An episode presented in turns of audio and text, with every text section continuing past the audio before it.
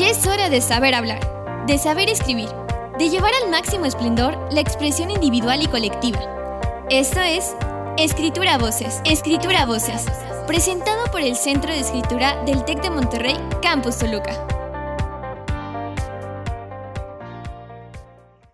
¿Qué tal? Muy buenas tardes. Les saluda como siempre Patricia Maldonado Pérez en una emisión más de Escritura Voces de parte del Centro de Escritura Campus Toluca del Tecnológico Monterrey. Ojalá que estén muy bien. Como en cada ocasión, les preparamos un programa que con toda seguridad les va a resultar interesante y desde luego los convocamos también a participar haciendo preguntas. Estamos en la transmisión en vivo por Facebook y bueno, eh, también no se les olvide que se transmite por la congeladora. Quiero decirles que nos acompaña como cada semana eh, María Luisa Álvarez Malo. Richa, buenas tardes. Está también con nosotros Chemo. Y de manera particular, hoy nos acompaña desde Querétaro el profesor, el maestro Luis Daniel Trejo Olvera. Bienvenido, muchas gracias. Y la temática eh, tiene que ver con algo que yo, yo de entrada preguntaría si es una moda o no, eso de la, del lenguaje, eh, de la escritura incluyente. ¿Cómo estás, maestro? Buenas tardes.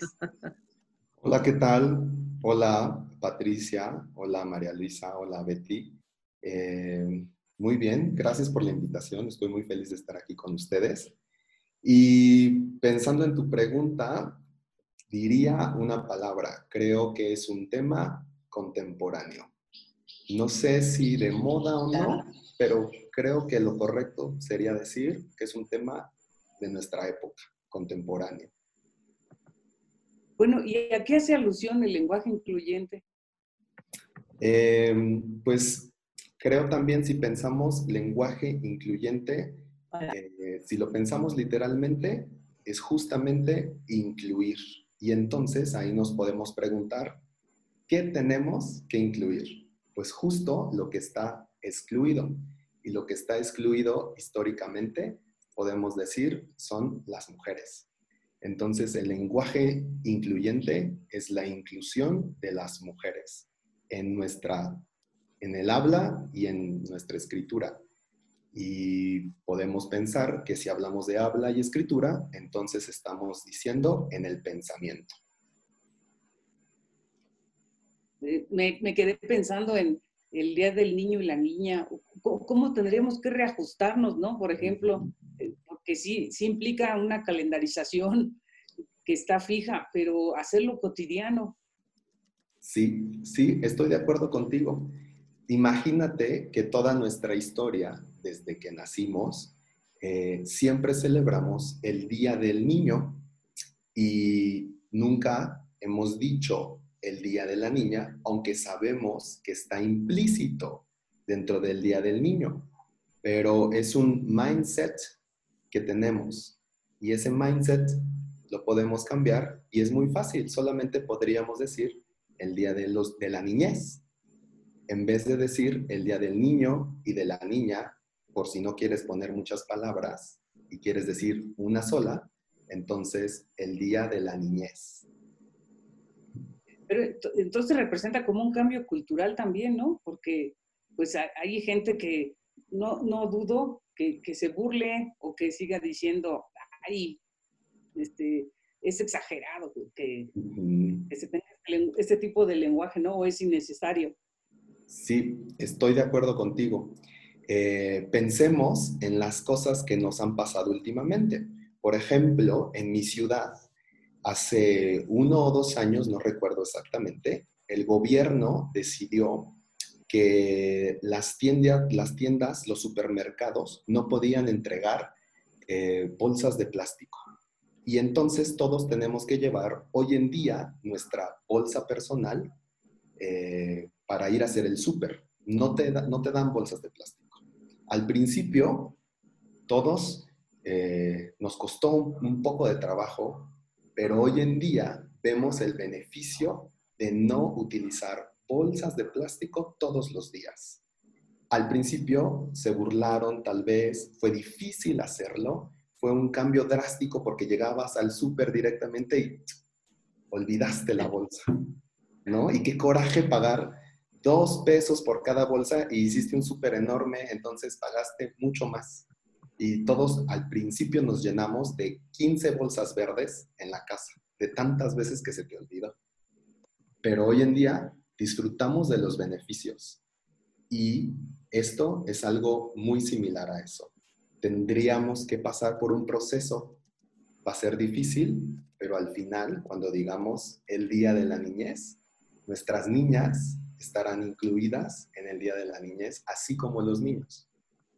¿Y, qué es más fácil? Tratar de, este, pues no sé, de transmitir esta idea a los jóvenes que a los adultos. ¿Será, un problema generacional ahí? Creo que tienes toda la razón. Em, creo que transmitir esta idea a una persona adulta es más difícil que a la comunidad joven o a la comunidad estudiantil. Pero también pensemos, eh, por ejemplo, que el lenguaje es energía. Como por ejemplo, si pensamos en una palabra que se haya eh, resignificado. Por ejemplo, la palabra muy común para decir güey. Y todos sabemos la historia de esa palabra. Y sabemos que las personas adultas no eh, conciben esa palabra como hoy en día está concebida la palabra, ¿cierto? Eh, primero era la designación de un animal, buey, y después pasó a ser una palabra peyorativa para llamar a alguien y lo llamamos en vez de buey, lo, lo pasamos a güey. Hoy en día, si lo vemos traducido desde una película mexicana al inglés, se traduce como dude, ¿sí? Como amigo. Y es completamente resignificada. Y, a y yo, en la actualidad, a mi padre no le puedo decir esa palabra. No lo puedo llamar así. Pero tal vez... Oye, tú, a mí llegan y me dicen así, mis ah, hijos, y bueno, mueren. Ya te digo, ya te digo lo que va a pasar. Eh, sin embargo, a un contemporáneo con quien yo tenga confianza, podría decirle la palabra y él sabrá o ella sabrá a lo que, a lo que me estoy refiriendo. Entonces creo que es un proceso que con el tiempo las generaciones que hoy son jóvenes, en el futuro serán nuestras personas adultas y tendrán este nuevo mindset que necesitamos para vivir nuestra contemporaneidad. Sí, sí, este, pienso también en eso, ¿no? Que es, que es un asunto de, de, la sociedad. Eh, ah, dice mucho de, de, ti, ¿no? Como, como comunidad, como ciudad, como país donde te encuentras, ¿no? Tener ese tipo de lenguaje. Y ojalá que sí, en el corto plazo sea extensivo para todos. Eh, Dicha, ¿querías preguntar algo? Pues no, realmente me llama mucho la atención eh, cómo Luis nos dice que es una palabra que ahora ya se, ha ido incluyendo, ¿no? Eh, ¿Cómo más bien, cómo se va a ir incluyendo el, eh, eh, el, que ya no digamos el Día del Niño, sino el Día de la Niñez? Y sí cierto, es poco a poco, es algo que se va motivando con el tiempo y va cambiando y al principio mucha gente repela, ¿no? Y ay, qué barbaridad y estas nuevas tendencias y poco a poco al rato es, es parte, ¿no? De, la sociedad y, creo que, este, que hay que estar abiertos también a, esto y sobre todo porque tenemos alumnos jóvenes. Sí. Sí, em, también podríamos pensar em, desde dónde viene, desde dónde viene esto. Por ejemplo, en la pregunta inicial que hacías, para ti sobre ¿será solamente una moda, lo necesitamos o no, pasará. Em, leía eh, sobre el tema y es un tema que ya tiene en boga desde hace mucho tiempo. Y entonces em, pensemos que en el siglo XX a las mujeres se les reconoció su derecho al voto a la mitad del siglo XX, ¿no? Pero antes de eso no tenían eh, ese reconocimiento. Lo mismo pasaba siglos atrás con las propiedades. Antes, las mujeres no tenían el derecho que les corresponde de tener una propiedad y solamente los hombres eran los que tenían la propiedad. De ahí viene esta idea de que eh, sea el masculino, el neutro para designar ambos géneros, tanto masculino como femenino. Pero hoy en día esa no es nuestra sociedad. Nuestra sociedad ya es completamente otra y, para ser contemporáneos a ella tenemos que hablar y pensar como, como debe de ser, aunque tenemos, por supuesto, un gran debate que seguramente saldrá en esta plática sobre eh, qué sí utilizar y qué no utilizar, como el arroba, el X, la letra E, ¿cierto? Entonces, pues bueno. Yo pido la palabra. Yo siempre, o sea, está padrísimo, pero yo me, cuando tocamos el tema y lo empezamos a trabajar, yo pensaba, primero, ¿por qué se, utilizaba el masculino? Porque te dicen el licenciado o el arquitecto o el ingeniero. Y eh, debe, tener una razón etimológica, creo. Debe haber una razón etimológica en la palabra que eh, se fue designando así, o sea, eh, por la RAE. Ya sé que ahorita ya hay un nuevo diccionario con todo un poco cambiando como lo que tú dices para estar en esta modernidad. Sin embargo, me pregunto en qué momento, en qué momento de la historia eh, las mujeres nos sentimos tan vulnerables. O sea, a mí no me importa si me dicen comunicólogo, ¿no? O licenciado, es un licenciado. ¿En qué momento hubo como esta fractura en donde es, es, como si a través de la palabra pidiéramos también derechos, pero en qué momento te vuelves tan vulnerable que necesitas de la palabra para exigir los derechos? Es como una pregunta, ¿no? Porque a mí sí me gusta el lenguaje antiguo. Yo como ya soy viejita, ya, como, ya tengo mis años. La, estructura de la palabra tan formal para mí me parece increíble, o sea, me encanta efectivamente, esta parte que decías de la arroba, pues no es una, no es parte de la escritura. Entonces, ¿por qué te, aparte tenemos que simplificar tanto el lenguaje que se está volviendo icónico, con iconos, o sea, se está volviendo con iconos, con símbolos, y nos estamos olvidando de esta estructura eh, que pues tiene toda la vida, ¿no? Desde, desde los griegos, desde, desde el latín mismo, que ha dejado de funcionar como tal. Si yo ahora le pongo a uno de mis alumnos una obra de Shakespeare, le entienden, bueno, le entienden a veces, y a veces me dicen el lenguaje está súper complicado. Entonces, estoy haciendo como este, estas dos preguntas que te quiero hacer. La primera, ¿en qué momento esto se fractura de tal manera que las mujeres necesitamos, a partir de la palabra en femenino, reivindicarnos? Claro que es, es, algo que me encantaría conocer porque lo desconozco. Estamos como fracturadas en el sentido de si no te ponen la A, entonces ya son machistas, ya no es incluyente. Desde lo que yo vivo como mujer no me siento así, pero supongo que muchas mujeres sí. Esa sería como la primera pregunta. Y la segunda pregunta, eh, el, Sí, es como, ¿por qué estamos viviendo en esta modernidad, en esta contemporaneidad, un mundo de síntesis?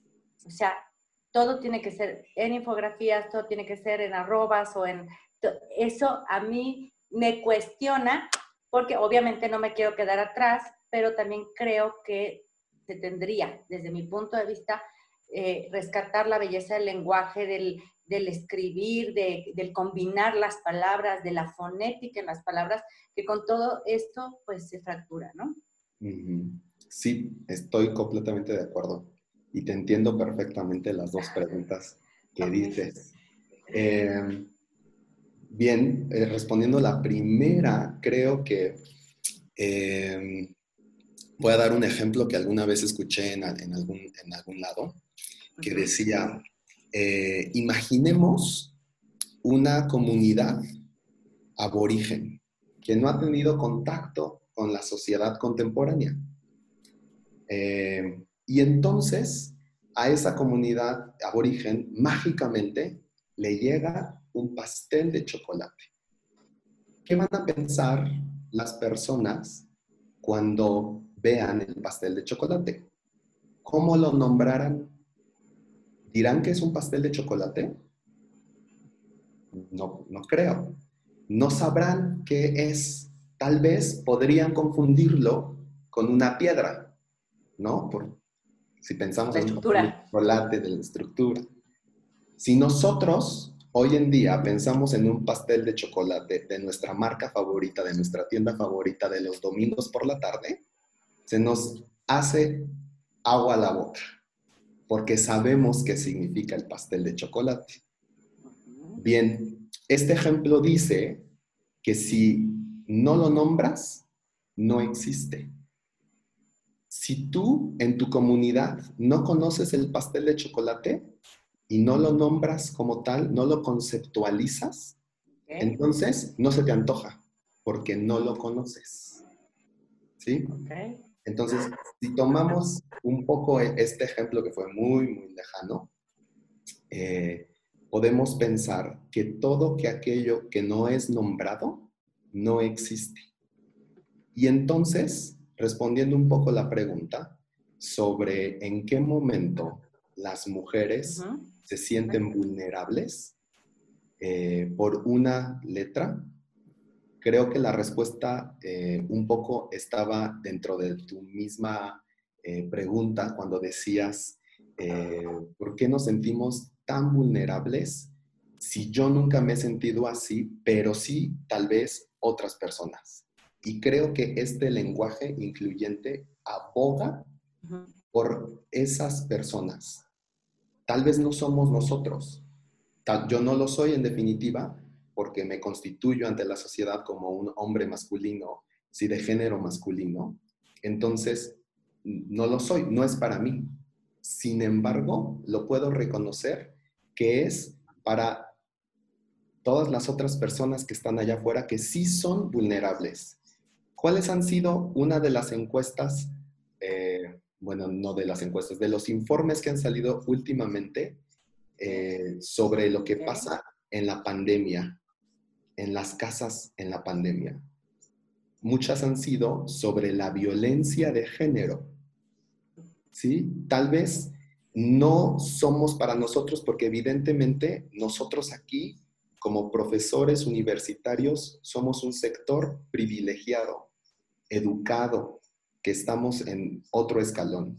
Pero el lenguaje incluyente no solamente es para nosotros, es para esas mujeres vulnerables que están afuera, que forman parte de las gráficas que salen en todos los días sobre la, sobre la pandemia, donde se dicta y se dice que los números han crecido en violencia familiar hacia la violencia de género de las mujeres. Entonces ahí es donde nosotros, como responsabilidad social, sí tenemos que pensar en un género, en un lenguaje incluyente. Pero no sé, ¿qué piensan ustedes? Sí, me hace sentir, me gusta lo que me dices, lo compro. Bien, vendido. sí, me, le da un sentido. Sí, vendido, te lo compro. ¿Sabes por qué? Porque yo, bueno, efectivamente, pero como estamos en esta institución que estamos educando, efectivamente tenemos que educar en este lenguaje incluyente para salvaguardar a aquellas mujeres que están vulnerables. Sí. Pero, pero mi pregunta es, vuelvo a hacer otra pregunta, o sea, me encanta el concepto que me das, de verdad me lo compro completo, eh, pero eh, ¿cómo vamos a, o ya no vamos a rescatar ese otra, otro sistema, ese otro lenguaje, va a desaparecer? y en ese caso como personas como yo, que tienen esta resistencia, sobre todo en el lenguaje, no al lenguaje incluyente como tal, eh, vamos a tener que transformarnos, es lo que estoy entendiendo por, una parte, ¿no? Y eh, en este sentido, el, el, lenguaje incluyente es solo femenino, es solo para aquellas mujeres que están vulnerables o qué más incluye este lenguaje y desde qué momento, que bueno, sigues dando la respuesta, eh, me preguntaba yo desde qué momento eh, tenemos, hemos tenido la necesidad de hacerlo, pues me lo respondiste muy bien, desde el momento en que no, eh, no reconocemos al otro. Entonces, esta parte de la inclusión es empezar a reconocer y creo que en ese sentido sí tiene que haber muchísima educación sobre qué es el lenguaje incluyente para que tampoco se mal use. Sí, estoy de acuerdo. Em, pues diría, Betty, que estamos hablando de cosas eh, que no chocan, dos cosas que van en líneas diferentes. Por un lado, tenemos el lenguaje incluyente que tenemos que utilizar hoy en día para algunas cosas que ahorita voy a decir cuál es mi opinión. Y por el otro lado, tenemos eh, el el bello español que ya conocemos y al cual tú dices que te, apasiona, te gusta, te, motiva y del cual te da miedo pensar que se pueda perder o que podamos olvidar. Creo que son dos líneas que no chocan. Para desaparecer. Ajá, que no chocan nunca. Eh, lo que ya está escrito y lo que ya conocemos y las reglas gramaticales no tienen que cambiar. Esa creo que no es la propuesta. Continuaremos leyendo a Cervantes o a Shakespeare en el, en el español antiguo, por supuesto, eh, y tener que llevarlo al español actual sería completamente anacrónico. Eso significa que no tendría sentido hacer una edición del Quijote con lenguaje incluyente. Por supuesto, eso no, eso no existe, es anacrónico completamente. Sin embargo, eh, por este lado, tenemos el lenguaje incluyente. ¿Y cuándo tenemos que utilizar este? Este es para, otros, para otras em, vertientes. Por ejemplo, eh, nosotros tenemos un cargo especial, profesionalmente hablando, y tenemos que dirigir un correo electrónico en nuestra empresa, tenemos que dirigir, eh, tenemos que hacer ahí un cambio pequeño. Y en vez de decir estimados compañeros y empezar la redacción del mail, en estimados compañeros, ahí es donde necesitamos decir que nuestra empresa no solamente tiene compañeros, no solamente los compañeros son estimados, también las compañeras. Y tenemos formas diferentes de decir estimados compañeros. Podríamos cambiarlo y decir... Eh, colegas colegas. Sí, y entonces ahí ya, ese es un cambio pequeño, sí nos va a costar trabajo, sí nos va a doler, sí nos vamos a criticar, pero lo estamos haciendo no solo por nosotros, sino por todo el mundo que está en nuestra empresa y que queremos mucho porque nos costó mucho nuestra empresa.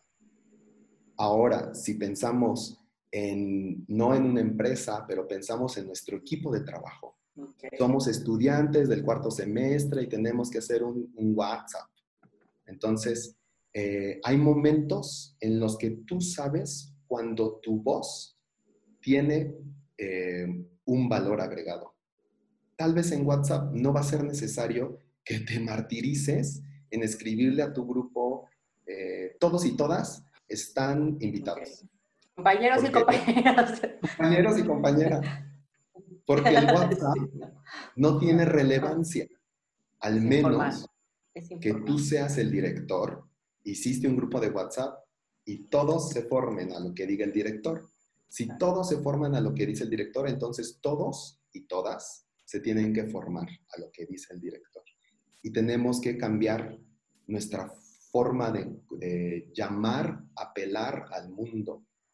Es un cambio pequeño pero muy significativo. Y, ya hay una bibliografía enorme de, cómo hacer estos pequeños cambios en diferentes sectores con, con usar eh, los artículos, los y las eh, estudiantes, ¿no? O decir los compañeros y las compañeras. Y hay muchos debates sobre la practicidad de esto. ¿no? Como es práctico, vamos a escribir muchísimo más, no podemos redactar todo el texto diciendo ellos y ellas, pero hay técnicas para cada una de, estas formas. Y técnicas que eh, con el tiempo, en vez de pensar que son poco prácticas, nos vamos a dar cuenta, estoy seguro de eso, que son mucho más prácticas. ¿Han escuchado esta frase que dice que el español tiene más de, no sé, o que el Quijote, creo que es el Quijote, el Quijote de la Mancha alberga más de no sé cuántas miles de palabras en español diferentes, pero el mexicano o el hispanohablante promedio solo ocupa mil, ¿no? 500, algo así. Pues bueno, esto, que es uno de los argumentos sobre lo rico que es el español, aboga y ayuda para que pensemos y tengamos formas diferentes de apelar o llamar a las personas. Oye, Luis, pero a mí la verdad se me hace una, una exageración eh, palabras que utilizan y consideran parte del lenguaje incluyente como, como todes, ¿no? Para decir todas y todos. Eso no existe en, el, en, el, castellano y ahí coincido este, claramente con Betty, ¿no? O sea, nos están estrujando el idioma. Sí, estoy de acuerdo con ustedes, ¿eh? En definitiva, como decía, creo que estamos hablando de líneas que no van a chocar. Por un lado, si pensamos en, amigos con arroba, es impronunciable, ¿no? ¿Qué, ¿Cómo se dice? Amig arroba s. Aparte, la arroba no es una letra, es un carácter, es un símbolo, no es una letra. Sí, sin embargo, lo que sí dice el arroba, lo que sí dice el arroba es una postura política está hablando de una persona contemporánea, de una persona que conoce que hay desigualdad, que sabe sobre los feminicidios en México, que sabe sobre las estadísticas de violencia de género, que sabe que la ocupación de mujeres en los partidos políticos, en las empresas, en los CEOs del mundo es, es menor, ¿sí? Voy a seguir hablando, ya agarré el micrófono. o sea, estoy totalmente de acuerdo contigo, totalmente de acuerdo contigo. Me encanta esto que dices, pero me gustaría que todo el mundo lo conociera. O sea, por eso me parece que este programa ojalá lo vea muchísima gente, porque la realidad es que a veces los que escriben esa arroba en estas frases, desde la postura que tú lo estás diciendo, que es explicación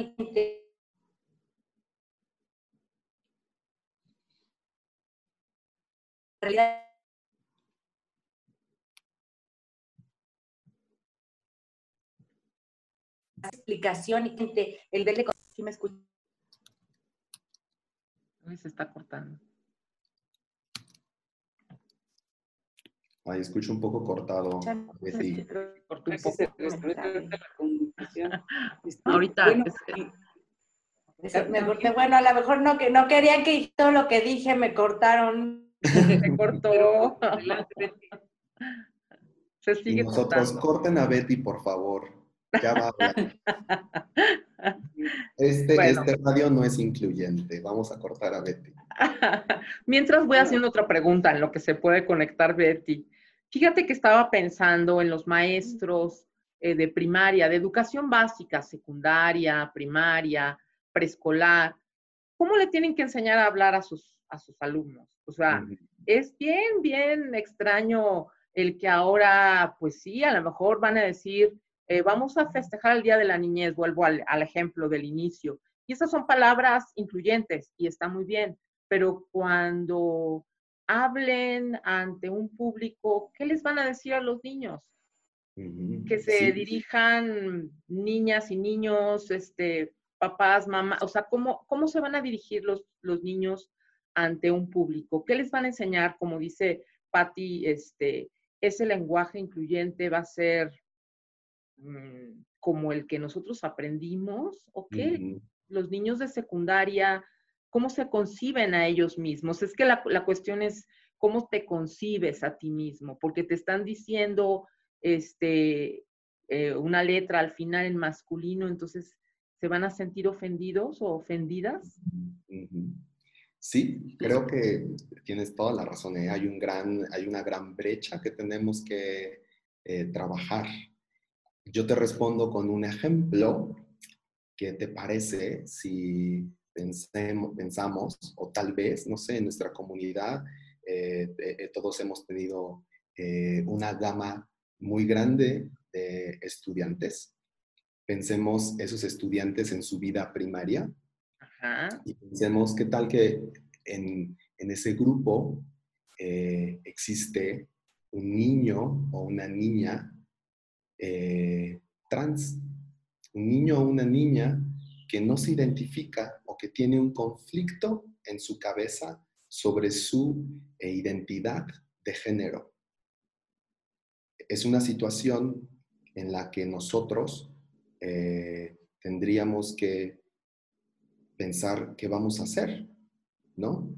Entonces, con ese ejemplo, quiero decir que abramos el espectro de pensar un poco más allá, así como va a ser muy difícil para el profesor, también es muy difícil todos los días para todas las personas que no se consideran de un solo género o que no se consideran solamente del género eh, sexual al que pertenecen.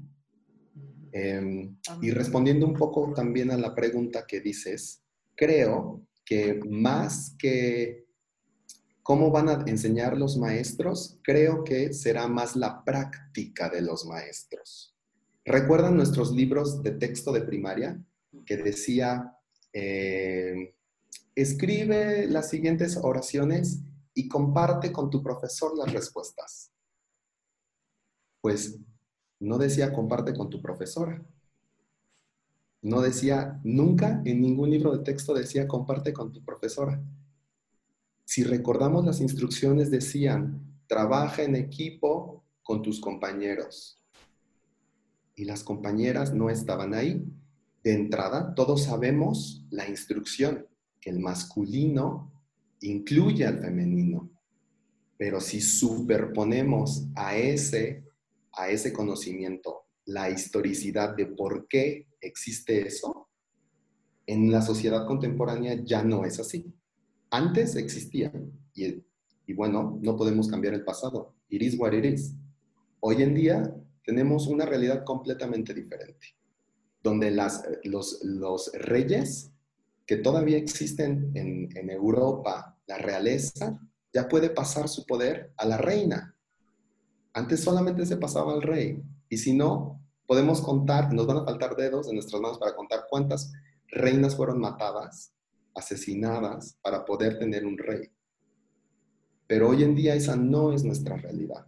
Entonces el profesor de primaria, eh, cuando se dirija a sus estudiantes, tendrá que incluir a las chicas que están en el salón. Niños, niñas, guarden silencio ambos, ¿sí? Y las instrucciones de nuestros libros de texto gratuito tendrán que tener una edición pequeña, ¿sí? Comparte con tus compañeros y compañeras o comparte con tus colegas, comparte con los estudiantes, las y los estudiantes, ¿no? Son cosas pequeñas, pero creo que esto aboga por un cambio más grande y sí creo que va a ser muy difícil. Por eso pienso que el profesor más en la práctica que en la enseñanza va a poder, eh, va a poder ser incluyente.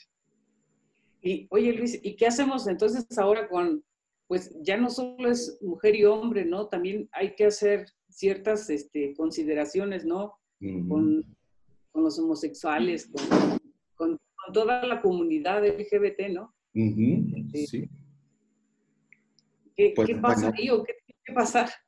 Creo que eh, tenemos que tener claro que en la historia de la humanidad se designaron dos géneros, el masculino y el femenino, y que en los siglos anteriores eh, solamente teníamos esas dos asignaciones.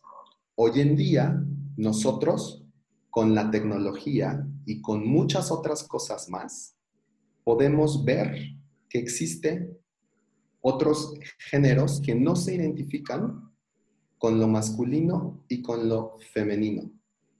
Podemos pensar, por ejemplo, eh, que la comunidad transexual siempre ha existido en, en, la historia de la humanidad. Sin embargo, fue hasta el siglo XX y en la actualidad, en el siglo XXI, donde se puede hacer la resignación de sexo. Eso es gracias a la tecnología. Imaginen ahora qué es lo que va a pasar en el 2050. ¿Cuáles van a ser los tipos de trans que van a existir? Ahorita son trans, que significa cambio, sexual, de sexo. ¿Han visto las series de ciencia ficción que nos hablan de trans media, o sea, de migrar a una digitalización hay, por ejemplo, una ciencia ficción de series que todos vemos en Netflix, en, las, en, nuestros eh, diferentes dispositivos, que nos hablan de ciencia ficción completamente, eh, de personajes que deciden, que le confiesan a su padre, ¿no? Papá, pues es que soy trans. Y los papás como, ¡Ah! Ya lo sabíamos, te queremos mucho. ¿no? Y piensan que significa transexual. Y el hijo les dice como, ¡You! ¿De qué hablas? No, por supuesto que no. Dijo, soy trans. Y dice la siguiente palabra que no lo recuerdo, que creo que es trans uh, media, transvirtual, transdigital, que significa que va a migrar a lo digital. Y lo hace a través de dispositivos que le inyectan, le ponen cables y entonces su cerebro su cerebro muda a lo que hoy conocemos como Siri y Alexa, ¿sí? Como estos dispositivos a los que les hablamos por teléfono, y significa que su mente va a migrar a ese cuerpo digital y eso le asegurará muchos beneficios como que vivirá por un tiempo por siempre ilimitado. Bien. Esto es un ejemplo muy de ciencia ficción. Si esta conversación la hubieran tenido en el siglo XVI, pensar que una persona sí va a ser una reasignación de sexo, tal vez les hubiera parecido ciencia ficción. Y hoy es nuestra realidad. Entonces, con la tecnología, tal vez, que es un componente muy de nuestros días, hoy podemos continuar dando clases y tener esta conversión por la tecnología. Si esto nos hubiera pasado hace 20 años, no hubiera sido de esta forma.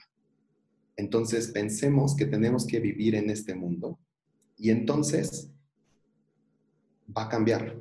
La, pregunta era si eh, podíamos utilizar, decías, eh, Patti, ¿qué va a pasar con el arroba, la X y la E? Y si solamente hay dos géneros, y, cómo podemos incluir a la comunidad LGBT. Creo que la respuesta es eh, gramaticalmente solo conocemos dos géneros. Nosotros vamos a escribir en esos dos géneros cuando digamos estimados compañeros y compañeras. No vamos a poner compañeres. Vamos a decir compañeros y compañeras. ¿Sí? Porque esos son los dos géneros que nosotros conocemos y a los cuales nos dirigimos. Sin embargo, si hay un caso de una lucha de una persona que tú conoces, que trabaja contigo, que vive contigo, que convive contigo y que no se identifica como género masculino y no se identifica como género femenino. Y entonces él tiene su de ser identificado como ella, no él, no ella, sino ella, es up to you es tu decisión. Si cuando tú le escribes a esa persona, puedes escribirle de otra, le puedes escribir a él en su WhatsApp, en una informalidad, porque tú sabes que esa es su lucha. Pero en los textos académicos que nosotros vamos a pedir en nuestra escuela, en la universidad, no aceptamos, no pedimos, no requerimos, porque son dos cosas, dos luchas diferentes si el estudiante decide escribir así porque es, está escribiendo de ese tema, bueno, entendemos, es una postura política. Pero si vamos a comunicarnos y queremos una comunicación efectiva, no lo necesitamos, porque también el lenguaje es práctico, es efectivo, es comunicativo. Entonces, creo que son luchas diferentes. Cuando una persona utiliza el arroba, no se puede pronunciar, pero tú estás viendo que una, una postura política. Y si tú lo tienes que leer, pues entonces es tu decisión si dices amigos y amigas, porque ya viste amig. Y entonces tú, tú que eres consciente, lo lees y dices amigos y amigas. ¿Sí? Pero son campos diferentes en los que se utilizan. Si tú eres el director de la empresa, es mejor poner, o el jefe del equipo, o el coordinador de la clase, es mejor decir amigos y amigas. ¿Sí? Si tienes un amigo que se identifica con otro género, entonces tienes una charla con él y le preguntas cuál es la situación. ¿Quién es un alumno? Si tienes un alumno, ¿cómo te gusta que te llame? Y el alumno, y hay que respetar la postura del alumno. Ese es, ese, es, lo que tú demandas. Bien, bienvenido a la democracia, a nuestra, a nuestra institución laica, democrática, eh, incluyente. No sé, ¿qué piensan ustedes? Pues yo nada me quedé pensando en, un chat que, que, tengo con algunos este, profesores y se molestaron porque en un comunicado eh, oficial se, nada más se habló de, hombres, ¿no? Y, y, las que empezaron a quejarse fueron precisamente mujeres. Y pues, ¿qué no existimos? Si, si, estamos en el lenguaje incluyente, ¿por qué no se refieren a nosotras como tal? Deberíamos poner la muestra y ahí va todo el chat, este, pues de quejas, ¿no? A, los comunicados oficiales. Yo me quedé pensando, eh, ¿hasta qué punto es necesario, es indispensable? Yo no me sentí aludida, ¿no? Pero probablemente porque soy de la época en la que, en la que entendí o, o conviví que, pues, no se generalizaba, sino que sí era Día del Maestro, Día del Niño, Día de la Madre, Día del Padre, y, y ya entonces no, no tengo tanto conflicto, pero sí hay personas que realmente les resulta molesto y sobre todo este, las más jóvenes. Sí. Em, yo también tengo, he pasado por situaciones similares donde específicamente amigas me dicen, a mí me gusta más cuando me llaman la arquitecto. Hasta me siento más más cool, ¿no? La ingeniero. Y creo que ahí tenemos que pensar otra vez que no estamos hablando de nosotros. No estamos, cuando pensamos, yo no me siento eh, menos, yo no me siento aludido, a mí no me ofendió. ¿Por qué será?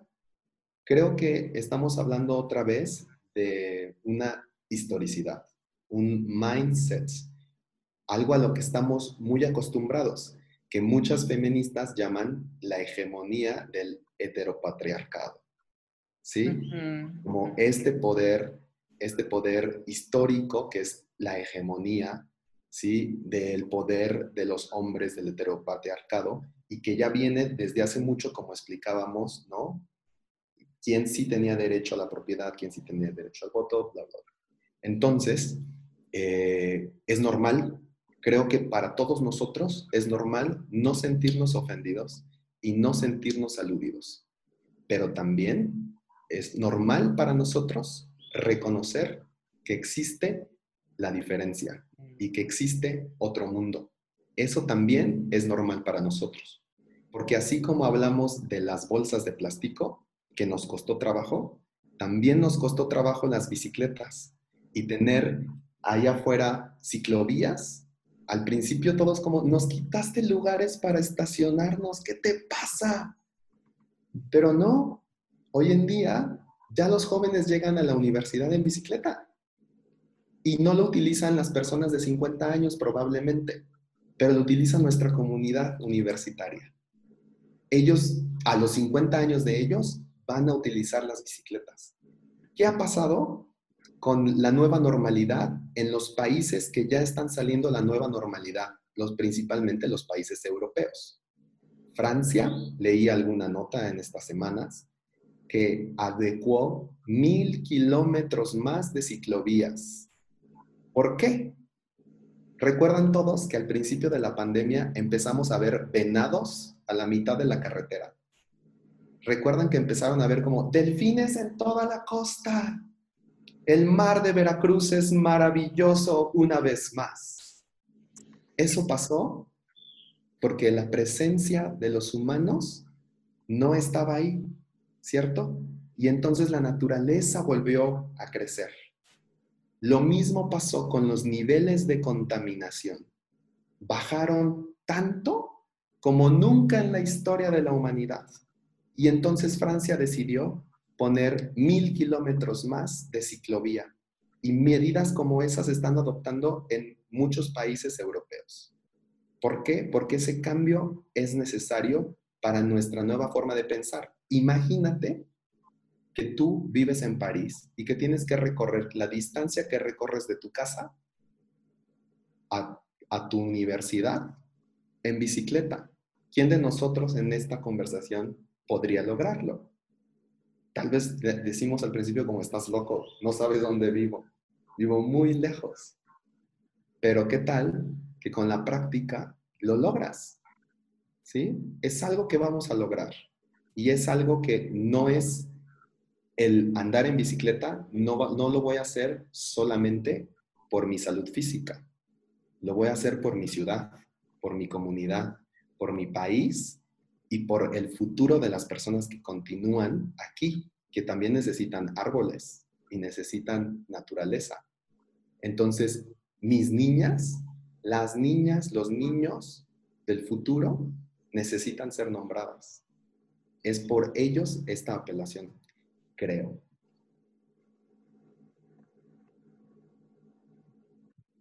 Creo que no se escucha el... Eh, creo que no se escuchó. Como he ido, ya, ya está bien. Y rápidamente, porque sé que el tiempo se nos está acabando, pero eh, eh, es nuevas Escríbela en el chat. Escribir literatura, va a haber un... ¿Sí me escuchan? ya, ya. Eh, ya, este, Esta, eh, este nuevo lenguaje va a impactar en la literatura, va a haber una nueva forma de escribir eh, que refleje lo que es la sociedad, a haber una nueva corriente literaria que, que incluya todo este lenguaje y, y, el porqué del lenguaje. O sea, me encanta lo que explicas. Este, ya me voy a volver ahora fan del lenguaje incluyente. ya, con la explicación que me acaba de decir Luis, es increíble pero sí más, ¿no? Como cuando pasó la, la literatura que hacía de los, de los narcos o estas cuestiones. En este sentido va a haber una literatura que cambie y que impacte las nuevas formas de escribir. Em, creo, Betty.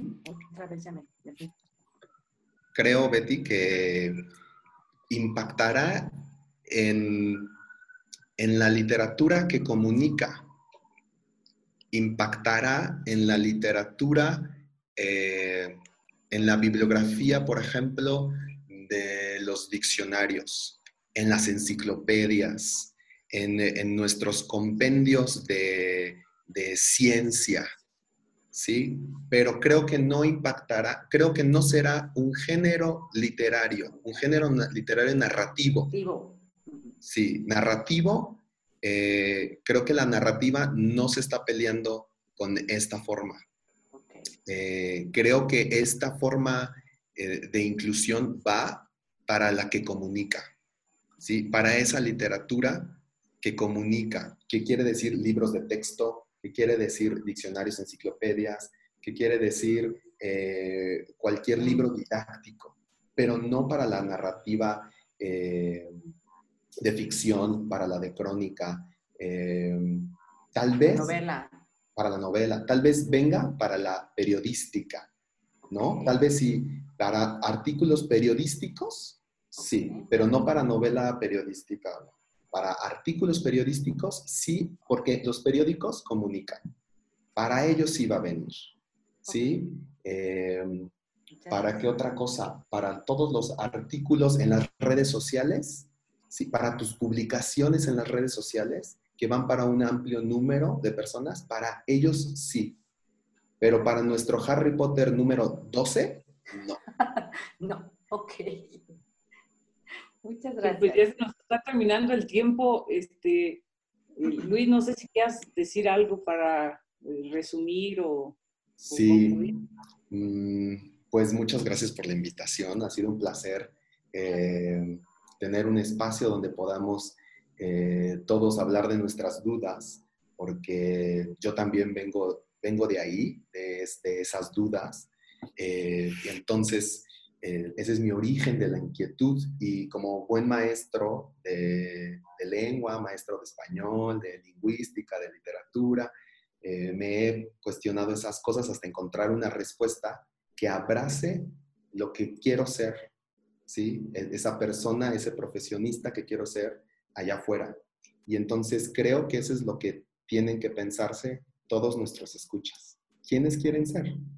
Quieren ser, si ya, creo que la forma más fácil de bajarlo es pensar, si ya compras orgánico, si ya andas en bici, si ya usas bolsas reciclables, ¿no? ¿Qué te falta? Tienes que ser incluyente. Ya estás viviendo tu contemporaneidad. Y volverte tienes- vegetariano. Vegetariano. Oye, Sí. y por ahí teníamos otra pregunta, este, eh, que a mí me parece muy, muy importante y más que damos este tipo de cursos. En cuanto a los medios de comunicación, ¿tú crees que están haciendo alguna, algún trabajo realmente? ¿Se están preocupando por, por utilizar este lenguaje incluyente? Sí, creo que, por supuesto, el cambio, como todos, son paulatinos, pero creo que cada vez más los periodistas y los columnistas eh, en el ámbito periodístico y las personas que llevan las redes sociales están al día con las tendencias y saben que existen esas personas que ex- existían en el grupo de Patty. Las que se quejaron existen en el mundo, ¿no? Entonces, las personas que están en, el, en, el, en los grupos, en las redes sociales que las dirigen, saben que existen. ¿Por qué no pasó en el grupo de Pati lo contrario? ¿Por qué no hubo personas que se, que, que se, que se quejen por la inclusión? No va a haber tanto personas que se quejen. ¿Por qué pones las y los estudiantes? No se van a quejar de eso. ¿Sí? Entonces las personas que dirigen las redes sociales necesitan más views, necesitan más likes, necesitan hablarle a toda la comunidad. Lo que van a hacer es tener este cambio, pienso. Ok. Pues, muchas gracias. De verdad, muchas gracias, este, Luis Daniel Trejo Olvera, profesor de, eh, de Monterrey, del campus Monterrey, y, y, bueno, también tutor No, en el Campus Querétaro. Querétaro. Y gracias a Bicha y a Betty, ¿quisieran agregar algo? No, yo me voy No. feliz. Pues yo también muy feliz de platicar con un colega, que estés este, con nosotros, pues es, es un honor. Ojalá que en otra ocasión tú digas, yo me apunto y voy a estar con ustedes en el programa, porque creo que fue muy, muy bueno para que los que nos escuchan, los chicos que están ahora en, en esta, en, en este tipo de conversaciones y que hay veces que no hay quien los oriente, ¿no? No hay quien los oriente a, a ver qué, qué es lo que está sucediendo con el lenguaje. Eh, me encanta lo que dices a, a mí como, como conclusión en, en el que así lo, lo, lo mencionas, ¿no? Que son dos cosas diferentes. O sea, tampoco hay por qué cambiar el, el lenguaje este, formal cuando, cuando vas a dirigirte en un documento académico, pues no puedes hacer tanto, tanto cambio, ¿no? Pero me gusta también lo que hablas del respeto y cuando tú conoces que hay personas que, que les gustaría que los tomes en cuenta también con, el- a, a- partir de la palabra, pues eso es, eso es muy bonito, ¿no? A lo mejor este, no lo habíamos planteado así. Bien, bien. Cuando quieran. Nosotras felices de que vuelvas a estar, me encantó tu explicación. Eh, te digo, me lo compro porque yo era muy renuente a, todos estos cambios, pero me gusta, me gusta mucho la propuesta porque es una propuesta con una visión de ayuda a la sociedad y eso ya, lo, ya marca la diferencia, ¿no? Desde donde uno puede empezar a empujar y ayudar a, como dices, a todas esas mujeres que sí nos están siendo vistas y eso me gustó muchísimo. Bien. Muchas gracias, Luis. Muchas gracias a ustedes. Vendido. Gracias, hasta luego. Amplía tu mente. Perfecciona tus habilidades para hablar y escribir. Acércate al Centro de Escritura del TEC de Monterrey, Campus Toluca. Esto fue Escritura Voces. Hasta luego.